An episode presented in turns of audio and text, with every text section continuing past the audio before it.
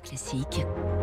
3 minutes pour la planète. Avec Baptiste Gabory. Bonjour Baptiste. Bonjour euh, François, bonjour à tous. C'était très attendu, le plan pollinisateur destiné à enrayer l'effondrement des populations d'abeilles et autres insectes pollinisateurs. Le texte a été présenté ce week-end euh, par le gouvernement. Il vise notamment à mieux encadrer le traitement des cultures, Baptiste. Et oui, pour protéger les pollinisateurs lors de l'application des produits phytosanitaires, autrement dit des pesticides, sur les cultures en floraison que viennent butiner les insectes. Des pesticides dont euh, on sait pour certains qu'ils ont un impact sur la mortalité notamment des abeilles.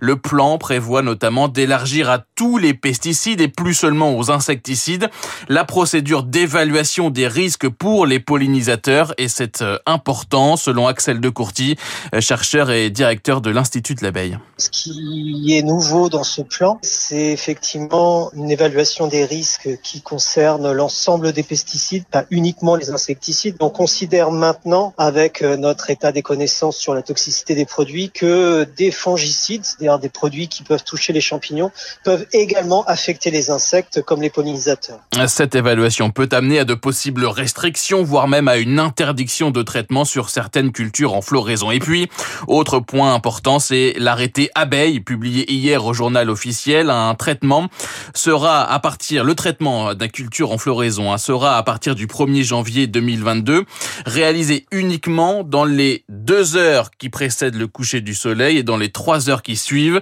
C'était un des points essentiels des discussions autour de ce plan afin d'éviter donc de traiter les cultures au moment où les abeilles butinent. Mais la plage horaire retenue ne satisfait pas du tout les apiculteurs comme Henri Clément, secrétaire général de l'Union nationale de l'apiculture française. Deux heures avant le coucher du soleil, les abeilles travaillent quand il fait beau jusqu'à la nuit tombée. Donc elles vont pas être protégées. Euh, nous, nous avions demandé qu'il y ait une plus grande rigueur. Déjà, ça c'est un point euh, noir, mais en plus, il y a énormément de dérogations, si vous lisez bien le texte, qui sont d'ores et déjà envisagées. En fait, ça va être euh, laissé aller euh, assez général.